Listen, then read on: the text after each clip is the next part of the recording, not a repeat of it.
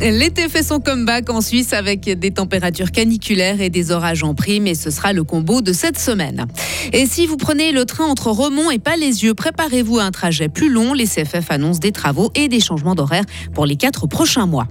Ils veulent une indemnisation adéquate. Un millier de petits actionnaires de Crédit Suisse déposent plainte contre leur achat par UBS. Le ciel de ce lundi sera bien ensoleillé avec une réactivation des averses ou des orages dans l'après-midi, surtout en montagne. Il fera chaud, 30 à 34 en pleine. Météo complète à la fin du journal de Sarah Camporini. Bonjour Sarah. Bonjour Maurizio, bonjour à toutes et à tous.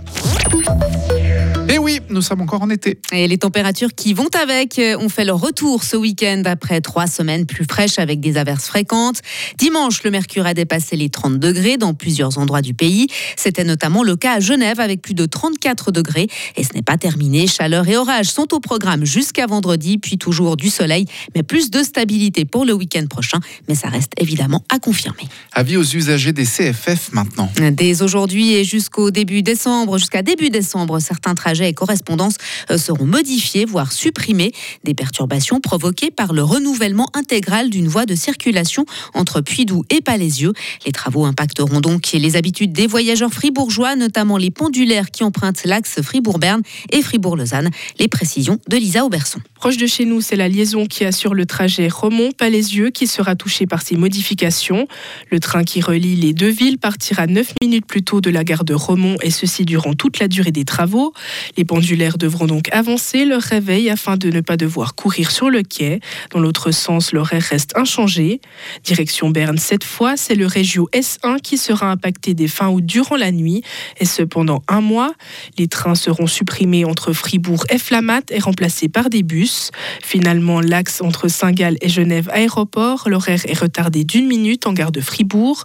Cela aura pour conséquence une arrivée du train à Genève Aéroport décalée de 14 minutes. Et les CFF conseille de consulter régulièrement l'horaire en ligne si vous prévoyez de voyager. Des affiches seront également à disposition dans les gares pour consulter tous les changements. Et pour plus d'informations, retrouvez notre article sur frappe.ch. Ils vont porter l'affaire devant la justice. Environ un millier de petits actionnaires de Crédit Suisse vont déposer plainte ce lundi contre le rachat forcé de la banque par UBS. Une procédure lancée auprès du tribunal commercial de Zurich par l'Association suisse de protection des actionnaires. Ces derniers ont subi une lourde perte au moment de la reprise de l'état pour 3 milliards de francs.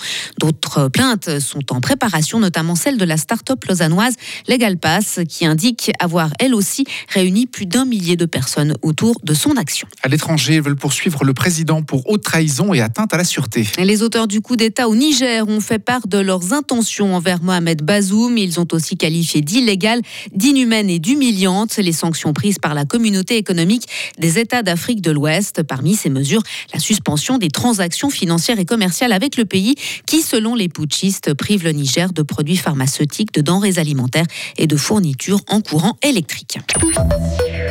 Marlène Reusser au pied du podium. Quelques jours après son abandon lors du contre-la-montre, la Bernoise a terminé quatrième de la course en ligne lors des championnats du monde de cyclisme à Glasgow. Échappée seule à 15, jusqu'à 15 km de l'arrivée, la Genevoise Elisa Chabet a pris elle la septième place. La victoire est revenue à la Belge Lotte Kopecky. Et une page de sport, de football maintenant, avec euh, d'abord la première victoire de la saison en Super League de football pour le Lausanne Sport. Les Vaudois ont gagné 2 à 1 sur la pelouse du FC Balière.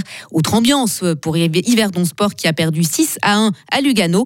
Young Boys n'a pas encore trouvé son rythme. Le champion de Suisse en titre a dû se contenter d'un nul 1 à 1 à Lucerne.